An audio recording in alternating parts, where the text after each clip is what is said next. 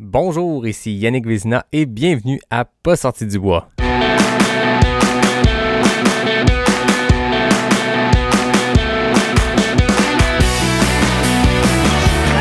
messieurs, votre gagnant du 110 Si tu commences à te sentir bien en courant un ultramarathon, fais-toi-en pas, ça va passer. grand champion du 125 km.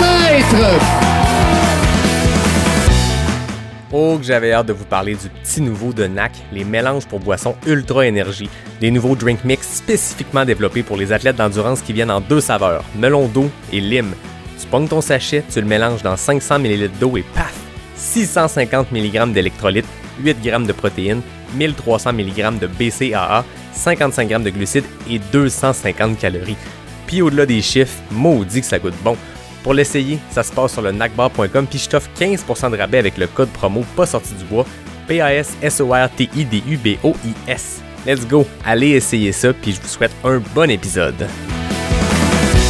Ouais, ben, on n'est pas sorti du bois, hein? Salut tout le monde, bienvenue à cet épisode numéro 105 de Pas sorti du bois.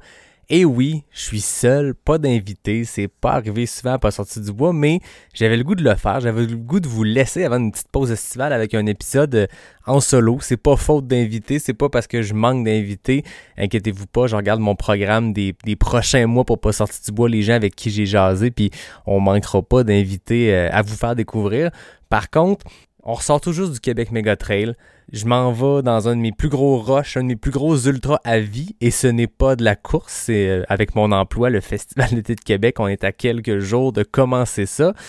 Ensuite, j'ai la CCC. Je me suis dit, avant de nous laisser sur cette petite pause estivale-là que, que je prévois avec Pas sorti du bois, pourquoi ne pas faire un épisode où je vais vous jaser, je vais vous susurrer à l'oreille, vous raconter mon Québec Mega Trail, raconter comment ça s'est passé parce que c'est un truc que j'ai trouvé vraiment le fun ce week-end. On était à Beaupré, dans Charlevoix pour le Québec Mega Trail, puis j'ai rencontré une tonne de coureurs, de coureuses qui m'ont parlé du podcast, puis à chaque fois je trouve ça malade d'être en train de courir puis qu'on se mette à jaser, puis que là les gens me parlent du podcast, comment, comment ils apprécient euh, ce que je fais, tu sais, ça me touche vraiment, puis on s'habitue jamais à ça. Tu sais, ça fait presque deux ans que je fais pas sortir du bois, puis je vous le dis, on s'habitue vraiment pas à ça, au fait de de se faire dire que ce qu'on fait euh, peut faire une, petite différence ou peut faire du bien simplement parce que je vous accompagne dans, dans vos courses quotidiennes, dans vos rides de voiture ou peu importe. J'ai eu des super beaux témoignages, notamment un gars au ravito Mistachibo, donc en plein milieu de la Mistachibo. Ça fait 12 km que,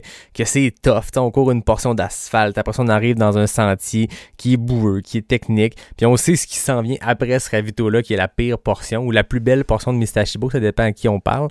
Puis je suis assis là, puis tu sais, je me, je, je, je me suis assis deux minutes, euh, manger quelque chose, puis boire, puis il y, y a un médic qui est venu me voir, un bénévole, qui est venu me dire, hey, si, si je suis là aujourd'hui, c'est à cause de toi, j'étais blessé, euh, puis j'avais rien d'autre à faire, puis j'étais un peu découragé de la course, puis je me suis mis à écouter ton podcast, puis ça m'a donné le goût de, de faire mes exercices de renforcement musculaire, de me refaire, euh, euh, ben pas une santé, mais de me refaire physiquement suite à cette blessure-là, puis aujourd'hui je suis là comme bénévole, puis ça prend du mieux, puis euh, j'ai écouté ton podcast pendant cette période-là, puis ça m'a aidé, ça m'a inspiré, puis ça, j'ai trouvé ça malade parce que c'était ça le but à la base en partant pas sorti du bois, c'était de- d'inspirer à travers des invités inspirants, c'était de vous divertir à travers des invités divertissants, puis euh, bon, après 100, 104, 105 épisodes, je suis content de voir que, que c'est mission accomplie, puis que ça plaît à du monde.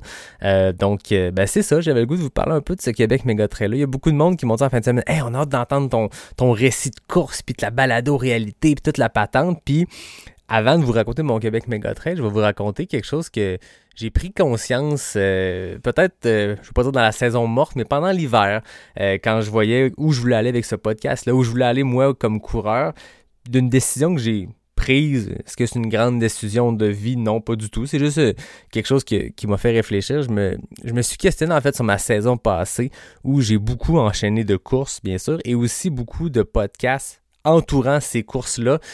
Puis tu sais, moi, je me considère d'abord et avant tout comme un coureur. Euh, c'est ce que c'est ce que j'aime le plus. C'est ce qui m'a amené euh, à faire le podcast. C'est le fait qu'à la base, je suis un coureur, puis je tripe à en jaser avec du monde. Puis après ça, ben, je suis devenu euh, animateur de balado parce que j'ai parti ce projet-là. Puis j'ai beaucoup mixé ces deux rôles-là très très près l'un de l'autre l'année passée, euh, que ce soit au Gaspésia où j'ai enregistré la veille de la course des épisodes avec Anne Bouchard et Caroline Côté. Ensuite, Québec Mega Trail, j'ai enregistré, enregistré les épisodes avant la course. J'ai fait ma course le lendemain, le lendemain matin, des enregistrements avec quatre invités. Après ça, ben Bromont, j'ai fait de, la balado-réalité. Euh, Cryo, cette année, j'ai fait un épisode juste le lendemain de la course.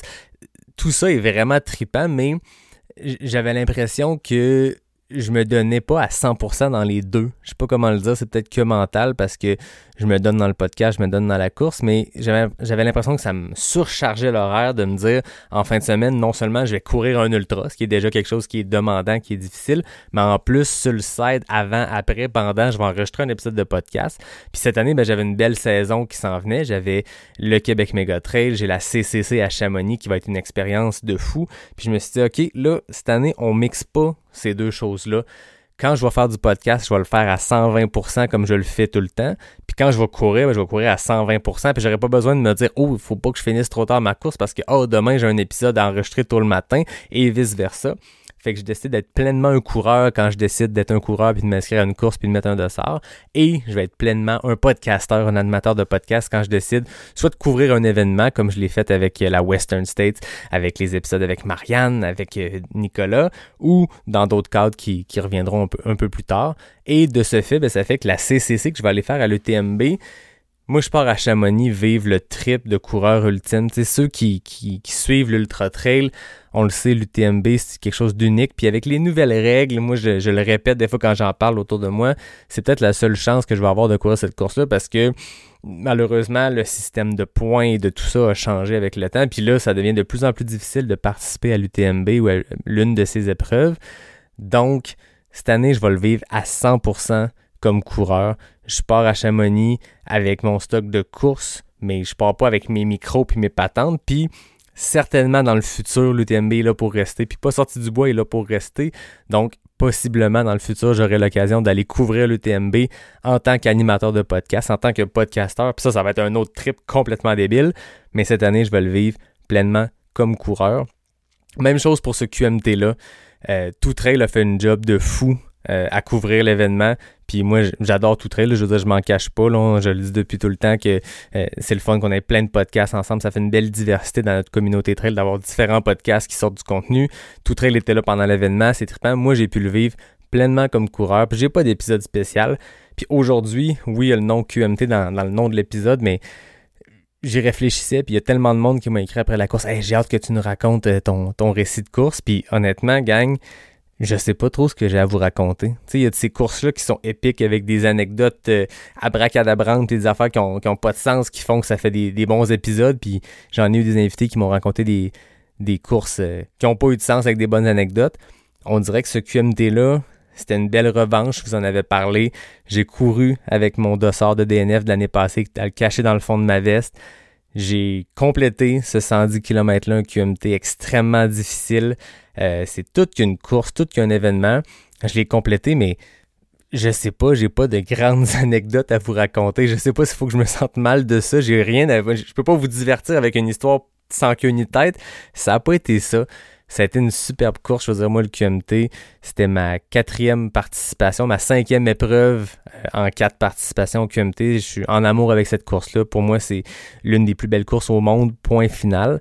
Euh, puis j'avais une revanche à prendre, je l'ai prise. J'ai eu une course assez idéale pour la première moitié, je vous avouerai. 5 euh, heures du matin, samedi, j'étais avec euh, JP Simard, un autre cute. On portait fièrement nos, camisoles de cornet euh, au quai de Petite-Rivière-Saint-François on part. Il était sur le 80, j'étais sur le 110. On a fait une montée ensemble. Ça a été cool. Tu sais, JP, on se côtoie à, travers les cute, mais c'est le fun de, partager des kilomètres avec lui. JP, c'est un excellent coureur. Il était sur le 80. Puis à un moment donné, après peut-être une dizaine de kilos, je fait Hey, moi le laisser aller parce que je sais comment j'ai fait mes affaires l'année passée. Plein de facteurs qui avaient mené à cet abandon-là, mais j'étais peut-être parti un peu vite. Puis là, je m'écoute, je vieillis, je mature peut-être, mais je décidé, garde, il est une mini affaire plus vite que ce qui serait mon pace idéal pour commencer un 110 km. Je vais me respecter là-dedans. Puis si, euh, si la course en veut ainsi, on se recroisera plus tard sur le parcours. Puis si c'est pas le cas, ce qui est arrivé, JP a fait une course euh, solide jusqu'au Mont-Saint-Anne à son finish, puis on s'est pas recroisé, on s'est croisé après. Mais je me suis dit, laisse-le aller. J'ai continué, puis moi, cette première montée-là du massif au QMT 110, ben, est tough. C'est un premier 15 kg avec un 1000 mètres qu'on se prend dans les jambes, mais on prend ça cool. C'est un début de course, pas là qu'on s'éclate. Puis après ça, ben, c'est une portion qui, moi, ça m'a confirmé en fin de semaine que c'était ma portion préférée. Puis si euh, un animateur de podcast me demandait c'est quoi ton sentier préféré, il y a du monde qui font ça, on dirait je pense que je répondrais le sentier des caps parce que ce, ce tronçon-là entre le, début du massif, en tout cas entre le sommet du massif jusqu'à Saint-Tite-des-Caps, c'est tout simplement magnifique. Tu sais, c'est pas des gros pitches de dénivelé, mais c'est du sentier qui est technique mais courable. Tu sais, c'est pas euh, du sentier extrêmement technique, c'est pas roulant, c'est un peu un entre-deux de tout ça, mais c'est juste le fun à courir, c'est vallonneux. Donc il y a des montées, des descentes, t'es jamais sur le plat, mais c'est ça. Tu peux juste. Je pense que c'est un trip de coureur, de coureuse. Tu peux juste ouvrir la machine, courir, jogger, peu importe, mais ça se fait bien parce que c'est un sentier qui le permet. Mais c'est juste trop beau. Puis j'ai trippé cette portion-là sans bon sens. Puis je me suis rappelé à un moment donné dans le parcours, le moment où l'année passée, dans mon, euh, avant mon abandon, je me suis mis à mal filer parce qu'il faisait super chaud. Cette année, c'était un peu plus doux, mais ça a été trippant d'avoir ces sensations-là. Puis d'arriver à une place où je me rappelle avoir vu telle chose sur le parcours, puis de me dire, l'année passée, ici, j'étais tellement défoncé, j'étais tellement magané, puis là, je l'étais pas. Fait que j'ai profité du parcours. La nutrition se passait bien, les bénévoles étaient le fun. J'ai couru avec plein de monde. Je tiens à saluer François Boucher euh, de Capic 1 euh, qui euh, j'ai croisé sur le parcours. François, c'est drôle parce que tu sais, on s'est connu à travers Raise a Hab que j'avais reçu au podcast. Euh, Capic 1 est devenu un, partenaire caféiné du podcast. Puis on s'écrit, on se côtoie virtuellement. Moi, je pense qu'on n'avait jamais eu l'occasion de jaser plus que deux minutes à l'UTHC où il était là euh, l'année passée.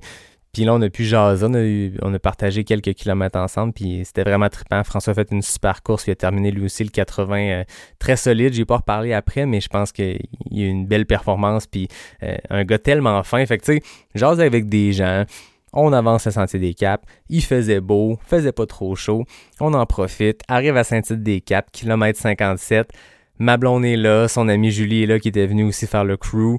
Il y a de l'ambiance à Saint-Tite-des-Caps. L'année passée, moi, j'ai passé deux heures et demie d'agonie en coup de chaleur. Là, là j'ai pu profiter de Saint-Tite-des-Caps. J'ai arrêté un petit 5-7 minutes, manger un riz à l'avocat. Ceux qui se rappellent l'épisode de Balado Réalité à Bromont, j'ai remangé un riz d'avocat. Ça a bien passé. J'en ai profité, changé d'espadrille, ça allait bien. J'ai mis mon petit bucket hat de, de, de, de Oka parce que les gens m'en ont parlé. A l'air un, un peu cornet ça, sa tête, mais ça fait un job quand il y a du soleil. Puis je savais qu'après euh, Saint-Tite-des-Caps, il y avait quelques kilomètres de route à faire, bien exposé. Fait que je me suis dit, let's go, on met le chapeau à la Jim Wamsley Western State. J'ai l'air un peu cornet, mais ça fait un job. Euh, fait que j'ai juste eu du fun. J'étais content de repartir de ce ravito-là aussi rapidement, contrairement à l'année passée. Puis ensuite, ben, c'est la Mistachibo. Ceux qui connaissent la Mistachibo, qui ont fait le 50, qui ont fait le 110, le 100 000, le 80 ou qui connaissent le sentier tout simplement, c'est pas pour les doux, mais faut être patient. Puis quand je parlais avec des gens sur le parcours, tu tu te mets à jaser de ce qui s'en vient. Puis le monde, le mot Mistachibo, tu, sens qu'ils le disent, puis qu'il y a de quoi qui se passe dans leur tête, dans leurs yeux, de Ah, shit, ça va être top. Puis moi, ce que je répète tout le temps, c'est faut être patient. La Mistachibo, ça avance pas vite pour personne. Je serais curieux de voir nos, élites sur le 50 km, euh, à quelle vitesse ils réussissent à avancer là-dedans, mais quand tu es sur un 80, un 110 ou peu importe, quand tu es sur un 50 puis t'es pas en mode racing euh, à courir après JP Thibodeau qui a gagné cette course-là, ben je pense que tu peux avoir du plaisir dans la Mistachibo si tu acceptes que ça va avancer lentement. Puis tu sais, entre essayer d'aller super vite puis te planter puis te ramasser ces roches un peu partout ou en profiter puis avancer, petit train va loin, ben moi, c'était ça ma stratégie, puis j'ai eu du fun. Par contre, toute cette mistachibo-là, ça s'est bien passé, mais oh, la bouffe rentrait plus aussi bien. J'avais le ventre plein, je venais de manger mon riz à l'avocat et tout le reste. Puis le début de mon premier 57 km, je m'étais super bien nourri. Mais là, j'avais pas faim. Puis il n'y a pas grand chose qui ont rentré, mais écoute, c'est des choses qui arrivent. On fait la Mistachibo au grand complet. Euh, je tiens à saluer Dania avec qui j'ai joué au yo-yo un peu toute la course. Elle était sur le 80, moi sur le 110, puis elle me dépassait, je la redépassais, puis on avait du fun, on se connaissait pas, mais on jasait, puis on a partagé euh, la ride de raft parce qu'on se rappelle que sur la Mistachibo, il y a un pont qui est tombé il y a quelques années, puis maintenant on le traverse en, bateau soufflé, en bateau de rafting. Fait qu'on a partagé ce moment-là, c'était drôle. Euh, puis on avançait comme ça dans la Mistachibo. Et là, à un moment donné, on arrive à un endroit qui d'habitude n'était pas sur le parcours. En tout cas, moi, à ma connaissance, les fois que je l'ai fait, n'étaient pas là. Les chutes Jean Larose, qui sont magnifiques. Hein. Si vous voulez faire des belles photos, si vous voulez faire une belle randonnée en famille, tu descends l'escalier, c'est beau. Mais quand tu as 78-79 km, puis il faut que tu montes les 8 millions de marches de l'escalier Jean Larose, c'est rough. Mais écoute, c'est ça qui arrive. On le fait qu'est-ce que tu veux, on est rendu là, puis il faut le faire. Puis on sait que juste après cet escalier-là, on arrive au Mont-Saint-Anne, puis là, on a notre crew. Mais moi, ça m'est rentré d'un pat solide. Puis ça me rappelle Chaud du coq à mais dans, cette section-là, j'ai aussi couru avec un gars qui s'appelait Bruno. J'ai pas son nom de famille, mais je le salue parce que lui, Bruno, a décidé de faire le 80 km à la marche complètement. Donc, inspiré par Yvan Leroux qui avait entendu Pas sorti du bois, Bruno a décidé de, de faire le QMT 80 au pas de marche, un pas de marche très rapide parce qu'il est passé au Mont-Saint-Anne puis il a fini dans un chrono avant moi. On se rappelle qu'on est parti en même temps, puis j'étais quand même sur un pace qui, qui, se passait bien. Le gars est très solide, je veux dire, sur le plat, mais surtout sur les montées imbattable. Puis dans les descentes, ben, il se laisse un peu aller. Fait que c'est un, c'est un petit jog, je crois, à voir comment, euh, comment on a passé quelques kilomètres sur le parcours, mais très impressionnant. Il a, entendu Yvan Lheureux qui avait fait l'UTHC 125 euh, à la marche, qui a décidé de tenter ça au QMT, puis il l'a fait avec brio, donc je le salue Bruno. Bref, l'escalier Jean Larose, c'est rough pour les jambes, c'est rough pour la tête. J'arrive au, euh, au ravito du Mont-Saint-Anne, puis paraît-il que j'avais pas l'air d'aller. Ça, c'est mon crew, c'est ma blonde qui m'en a parlé après. J'étais un peu, euh, comment dire, euh, pas confus, mais très sérieux, très neutre, pas trop d'émotions, un peu blême, paraît-il. Moi, dans ma tête, j'avais passé 15 minutes au ravito, puis j'étais reparti monter le Mont-Saint-Anne. Dans les faits, c'était un genre de 40 minutes. Euh, un peu d'élévation euh, des jambes dans les airs parce que j'étais un petit peu magané, une petite ampoule à régler, incapable de manger. Euh, j'avais une autre portion de riz à l'avocat, j'y ai pas touché. beaucoup plus tough ce ravito-là. je sentais que j'étais dans le creux. Je le sentais depuis quelques kilomètres avant le, ravito du Mont-Saint-Anne, mais un creux, comme, comme dit Gilles Poulain, hein, tout passe, ça finit par passer. Puis j'étais pas. moi, dans ma tête, il y avait aucune chance que je finisse pas ce course-là. Puis le dernier 30 kg du QMT 110 est extrêmement difficile. Puis après l'avoir fait avec 80 km de jambes, fuck, il est vraiment, vraiment difficile. Euh, mais à ce moment-là, j'étais dans des temps euh, plus rapides que je pensais. J'avais énormément de temps avant les cut J'avais aucun stress de temps. Je savais que j'étais dans un creux, que j'avais des ampoules, que euh, j'avais pas mangé depuis le 57e kilomètre, mais dans ma tête, il n'y avait aucun doute que j'allais finir. Par contre, dans quel état et comment, c'était ça qu'on allait découvrir sur le dernier 30 km. Par contre, la chance que j'avais sur ce dernier 30 km, c'est que j'avais mon pacer d'homme euh, encore là, euh, recette gagnante après le riz à l'avocat comme Bromont. J'avais le même pacer qu'à Bromont, d'homme qui m'avait supporté sur les derniers 40 quelques kilomètres à Bromont. Là, je l'avais sur les 30 derniers. Et on est, pas, on est parti en même temps qu'un autre cute qui lui aussi arborait sa super euh, camisole de cornet, euh, Thomas Andrews qui était sur le 100 000. On est, on est parti, moi avec Dom, lui avec sa sœur qui était son pacer, puis on amorce ben, une montée du Mont-Saint-Anne, comme ça, ça va comme ça peut aller. On monte par l'escarpé qui est un sentier extrêmement technique, des grosses roches. On monte comme on peut. C'était pas le pace le plus rapide, mais c'était steady. Puis encore là, ça allait pas dans ma tête. J'étais un peu dans, le brouillard. Puis je pense que je commençais à avoir l'estomac un peu vide. Puis quand t'essaies de monter, au début, je me disais, crème, j'ai-tu fait assez de dénivelé? J'ai manque de jambes, mais je pense que c'était pas tant le manque de jambes puis le manque d'entraînement de dénivelé. Je pense que c'était euh, c'était tout simplement le fait que j'avais l'estomac un peu vide. Le 57e kilomètre, ça faisait longtemps, titre des caps. J'avais toujours pas réussi à manger quelque chose de solide. Puis j'avais un mal de cœur. Sais, je sentais pas que j'allais être malade, mais j'avais un, un fond de mal de cœur qui me donnait pas le goût de manger quoi que ce soit. Pourtant, première moitié de course, la nutrition avait passé euh, comme, comme une lettre à la poste. Ça allait super bien. Là, pas du tout. Bref, je m'inquiète pas avec ça. Je bois un petit peu de coke. On arrive en haut du Mont-Saint-Anne. Et là, euh, la, la, médic me dit qu'il faut que je mange un peu parce que je dois avoir l'air un peu blême. Puis, euh, je lui avais dit que j'avais pas mangé grand-chose. Manger une petite demi-patate.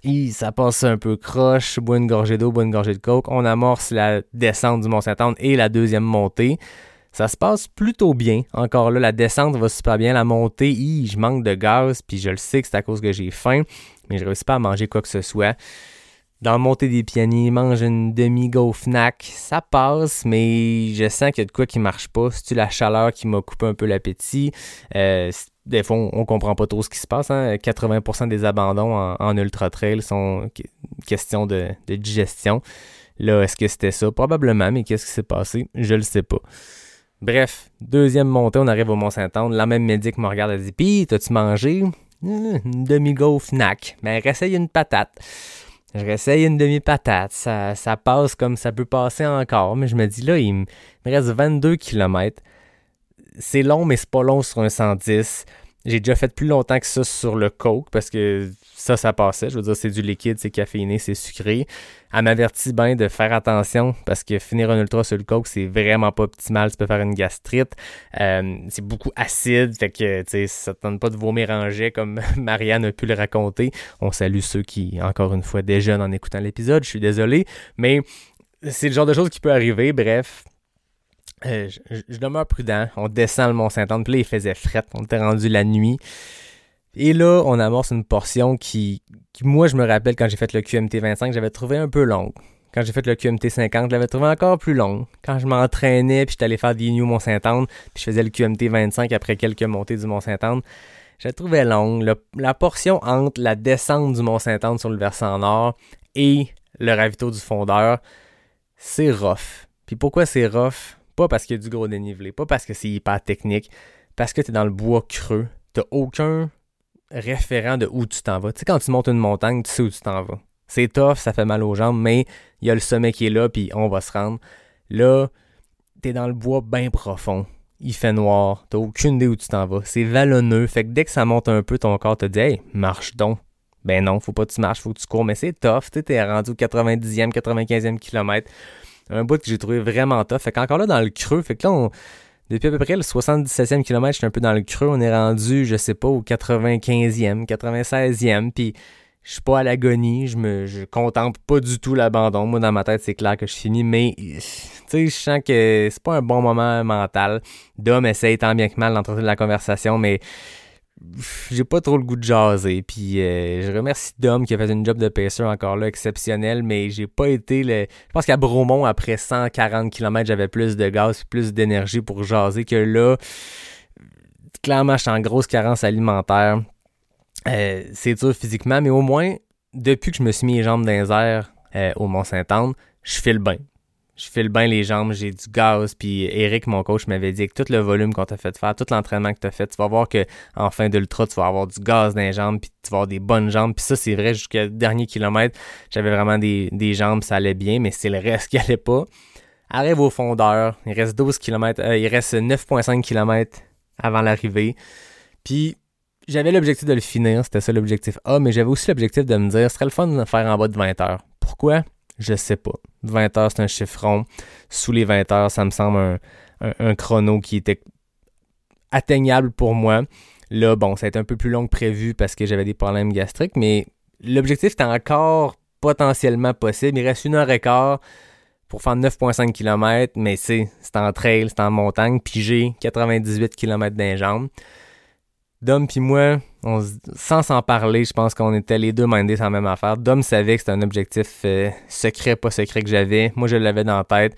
On arrive au fondeur, je file pas trop mal. Je réussis à avaler 4-5 chips. Je dis salut à Marco Bédard, qui est le directeur des parcours, que j'avais reçu au podcast. Je dis salut à Anne Lemaire, qui était aussi au Ravito, qui est une autre invitée que j'avais reçue.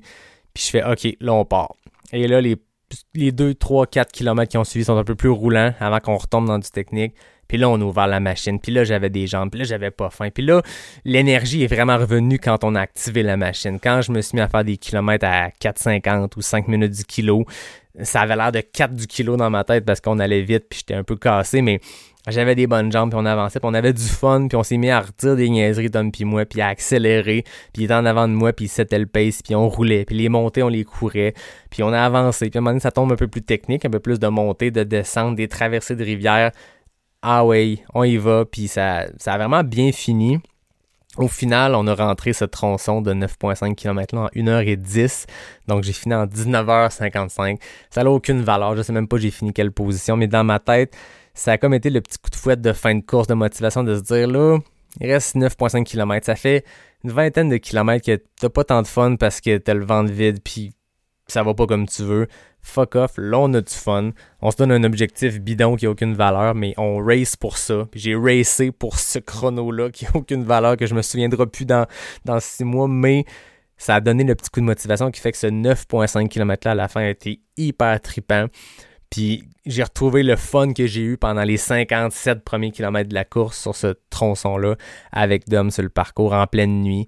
On n'a pas croisé un chat dans cette portion-là. On a juste avancé, puis on s'est rendu à la ligne d'arrivée, puis ça a été ça. Fait que, bon, ça fait 15 minutes que je jase de ma course. Fait que je pensais que j'avais rien à dire. Finalement, j'en avais un peu à dire. Euh, mais c'est ça. Ça a été ça mon QMT. Euh, tellement content de, de prendre ma revanche, mais rendu là, j'avais pas de sentiment négatif de oh, faut que je prenne ma revanche. Il y avait pas là-dedans. C'était juste une espèce de l'année passée, ça n'a pas été comme je veux. Je veux corriger le tir, puis je veux avoir un bon feeling par rapport à cette course-là, puis je veux me rendre à la ligne d'arrivée, puis c'est ce qui s'est passé.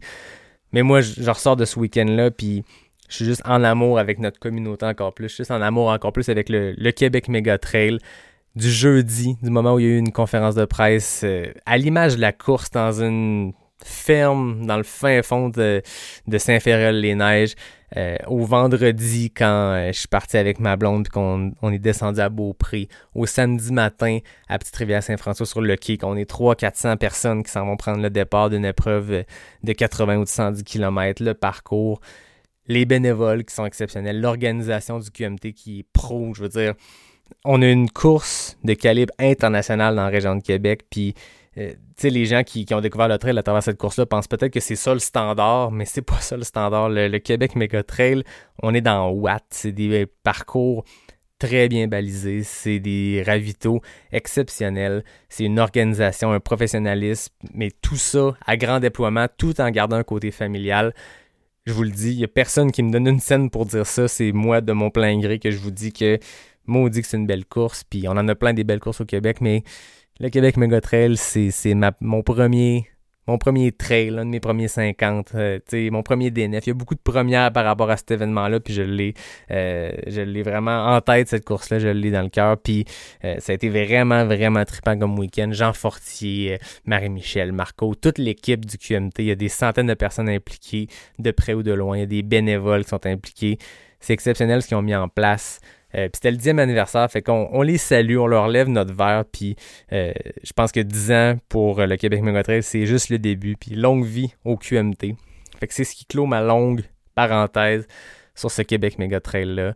Euh, il y a eu des performances exceptionnelles qui ont, lieu en fin de semaine à tous les niveaux. Je parle pas juste de, des performances rapides d'élite. Il y a des gens qui ont accompli des choses exceptionnelles. Il y a Chantal qui m'écrit depuis plusieurs mois qui, en était à sa première course de trail, qui tentait le 25. je pense que le, le cut-off la stressait.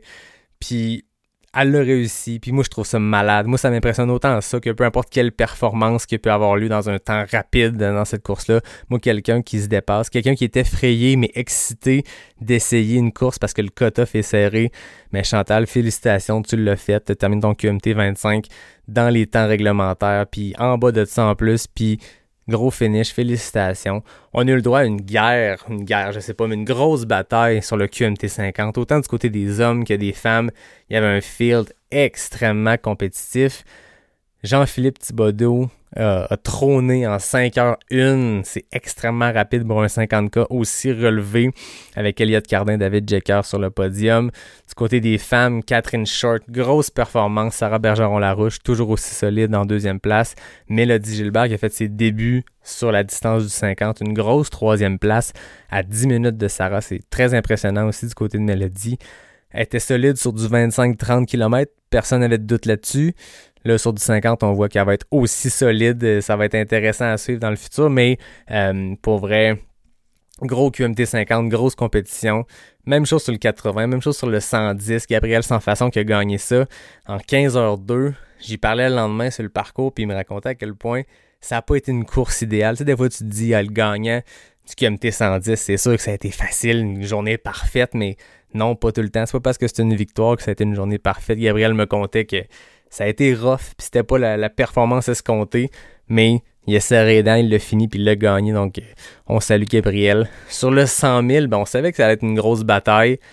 Jeff Cochon, euh, quelqu'un qui a pu prendre une présentation dans le trail au Québec, et Sanjay Sherpa, un gars qui est très connu dans le monde du trail international. C'est un Népalais qui vit maintenant en France. Si vous regardez le parcours de ce gars-là, j'ai l'impression qu'il fait 10 courses de 100 000 par année. Il va à un rythme effréné, il enchaîne les grosses courses, puis c'est un gars extrêmement performant. Puis il arrive ici, pas familier avec le terrain québécois, très technique comme le QMT peut l'être. Puis Jeff Cochon, on se rappelle, a descendu le record du parcours de l'année passée de 1h30. Il a fini ça en 20h05, donc grosse performance de Jeff. Et Sanjay Sherpa a terminé 30 minutes devant Jeff en première place en 19h35. Il vient de mettre la barre très très haute pour ce, nouveau record du parcours-là du QMT 100 000 très impressionnant. Bastien Olivier Hamon, Yannick Bernard, Robin Fournier complètent ce top 5 masculin-là. Euh, des super performances. Puis là, je parle du top 5, mais n'importe qui qui a terminé une course en fin de semaine, vous pouvez être fier. Du côté des femmes sur le 100 000, ben, Kelsey Hogan, moi, je la voyais remporter cette course-là. Kelsey, euh, moi, je l'ai vu aller au Gaspésia en 2019. On se rappelle que le Gaspésia 100 000 est une course extrêmement, extrêmement relevée. Il y a seulement trois femmes qui l'ont terminé dans l'histoire. Et les trois femmes, c'était la même année, c'était en 2019. Et Kelsey avait terminé première au Gaspésia 100 000 devant une certaine Anne Bouchard et une certaine Hélène Dumais, deux filles qui n'ont plus de preuves à faire auprès de personne, des très solides coureuses. Puis Kelsey avait terminé devant, donc on savait le potentiel de cette coureuse-là. est arrivée sur le 100 000, a remporté ça en 28 h 18, près de deux heures sous le record du parcours. Encore là, très impressionnant. Géraldine Micheron, Isabelle Bernier, Véronique Drouin complète euh, ce, top 4-là. Isabelle Bernier, on la salue. Je l'ai reçu à deux reprises euh, au podcast. Je pourrais continuer comme ça parce qu'il y a eu plein de, belles performances en fin de semaine. Il y a un William Brouard qui a remporté et le QMT 10 et le QMT 6 dans la même journée. Donc, des choses comme ça qui se sont passées, c'est malade.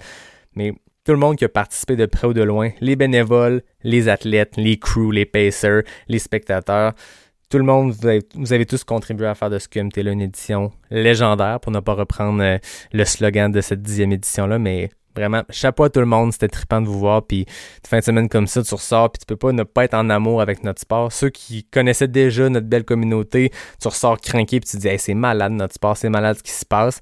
Puis quelqu'un qui découvre le trail à travers cet événement-là, ben il se dit, OK, il y a de quoi de spécial qui se passe dans ce, dans ce sport-là, puis une piqûre qui, qui, qui, se fait au QMT. Moi, ça a été le cas en 2018, puis regardez, j'étais encore là euh, cinq ans plus tard à, à vous en parler, puis euh, à dire à quel point j'étais en amour avec cette course-là. Donc voilà, c'est le QMT. Moi, je veux pas, c'était un, un genre de, de pas un week-end choc parce que c'est une course que j'avais dans mon radar depuis longtemps, mais ça demeurait une, euh, euh, une course que je voulais faire en préparation pour ma CCC qui s'en vient euh, à l'UTMB le 26 août prochain. Puis je suis très en confiance, puis d'être allé creux, puis d'avoir persévéré dans, dans des difficultés comme ça, ça me, ça me craint, puis ça me dit, OK, je suis prêt à affronter des, des défis qui auront peut-être lieu dans, dans les Alpes pendant cette course-là. Le fait que j'avais encore autant de jambes en fin de course, que j'avais du gaz grâce aux entraînements que j'ai faits, ben ça, ça me met aussi en confiance. Euh, ça va être un parcours extrêmement différent, beaucoup plus montagneux, beaucoup moins technique. Mais je pense que c'est deux courses qui, qui peuvent se comparer dans leur niveau de difficulté pour des raisons différentes. Puis ça me met en confiance. Euh, ça me met en confiance pour ça. Sinon, ben, je voulais conclure en vous disant qu'on allait prendre une petite pause estivale. Vous le savez, moi, euh, pas sorti du bois, ça fait quasiment deux ans que je sors une moyenne de plus d'un épisode par semaine. J'ai vraiment une régularité au mercredi, mais vous le savez, à travers, j'aime ça vous faire des petits épisodes bonus. Des fois, les épisodes avec Marianne, ça sortait le samedi. Des fois, avec les enfants, on en sort euh, quatre en quatre jours. J'étais à un rythme assez freiné depuis le début, puis euh, vous apprendrez rien, moi c'est pas mon métier, pas sorti du bois, loin de là, c'est un passe-temps. Euh, c'est quelque chose que je fais dans, mes temps libres par passion. Puis avec le temps, ben, on a créé cette belle communauté-là autour euh, du podcast. Puis il y a des milliers de personnes qui le suivent. Puis ça, ça, me touche toujours, ça me fait toujours capoter quand je réalise ça. Mais ça demeure que c'est un passe-temps, c'est pas mon métier. et j'ai un métier dans la vie, puis ce métier-là, euh, ça donne à être dans sa période la plus intense en ce moment. Moi, je travaille au Festival d'été de Québec. Ceux qui connaissent pas, ben, c'est le un des plus grands festivals de musique en Amérique, au monde. Euh, on reçoit des, des, des, centaines et des centaines de milliers de personnes à Québec pour ce festival-là qui dure pendant 12 jours cette année. Habituellement, c'est 11, puis ça commence aujourd'hui, au moment de la diffusion de l'épisode, le mercredi 6 juillet.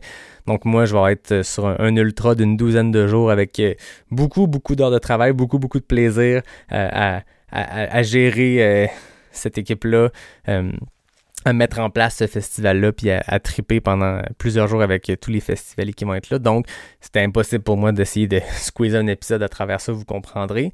Puis je me dis, après ça, ben, voyage en Europe, la CCC, on va se dire qu'on prend un break estival, puis peut-être, je dis bien peut-être, il y aura peut-être des épisodes surprises qui popperont un moment donné dans l'été à travers mes temps libres, mais on se dit petite pause estivale, puis après ça, on repart à l'automne, le couteau entre les dents. J'ai déjà beaucoup, beaucoup d'invités euh, avec qui j'ai parlé qui sont, sont réservés, sont prêts. On va se trouver des moments pour, euh, pour enregistrer, puis euh, il y a des belles choses qui vont continuer de s'accomplir dans notre sport, puis il y a plein de belles histoires qui vont être tripantes à mettre en lumière à pas sortir du bois.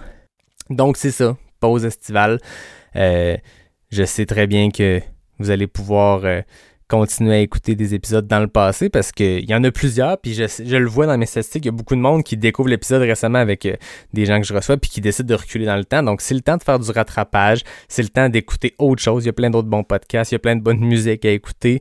Euh, je suis certain que vous manquerez de rien, puis on va se dire à dans quelques semaines quand Pas sorti du bois sera de retour. Je vous incite à continuer de nous suivre euh, sur les médias sociaux, Instagram, Facebook. C'est là que, que je continue de vous tenir au courant, même s'il n'y a pas d'épisode dans les deux, trois prochaines semaine, ça demeure que je vais sûrement partager une coupe d'affaires. Il y a des courses qui s'en viennent, la Hard Rock s'en vient, euh, le Vermont, ça va être trippant de suivre. Nos Québécois qui participent à ces courses-là ou tout simplement euh, les athlètes élites, puis c'est toujours trippant de, de voir euh, qui de Kylian ou de François ou des autres va remporter la Hard Rock. Fait que moi, je vais m'amuser à continuer de couvrir les courses de cette façon-là.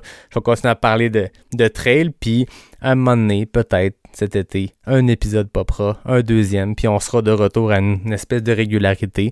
Mais moi, je tiens, euh, je le dis tout le temps en fin d'épisode un peu rapidement, mais je tiens vraiment à remercier tout le monde. On est rendu à 105 épisodes. Puis euh, je vous rassure, hein, pas sorti du bois, ce n'est que le début. Je dis ça depuis longtemps, mais c'est vrai pareil.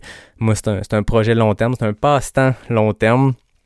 Puis euh, euh, je le ferais pas s'il y avait pas des gens qui étaient pas là pour écouter, on s'entend là.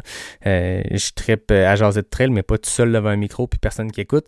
Je suis vraiment content qu'il y ait du monde qui l'écoute. je suis content de, constater que ça répond à, un besoin puis qu'il y a du monde qui trippe à découvrir mes invités. Puis tu sais, c'est le cool la formule là, tout seul. Je vous parle un peu de ma course, mais c'est pas ça que j'aime faire. Moi, ce que j'aime, c'est de m'asseoir avec des gens intéressants puis de jaser de trail. Puis c'est ça que je vous réserve pour pour les prochaines semaines, les prochains mois, les prochaines années. C'est ça, pas sorti du bois. Donc, je vous remercie tout le monde d'être présent semaine après semaine. On se prend une petite pause estivale, puis on se revoit très bientôt. Je remercie, comme d'habitude, David Hébert qui signe le design graphique depuis les tout débuts. Je remercie Fred Desroches pour le thème musical. Je remercie NAC, Capic Boréal qui sont des partenaires du podcast qui sont avec moi là-dedans, euh, qui, qui, me fournissent euh, de la bonne bière, des bonnes bars, puis euh, du bon café pour, pour mes courses, pour mes enregistrements, mais qui sont aussi qui croient en le projet, puis ça, je trouve ça trippant. Je vous remercie, vous, puis je vous dis, pas à la semaine prochaine comme habituellement, mais je vous dis au mois prochain pour un prochain épisode de Pas sorti du bois le podcast 100% Trail.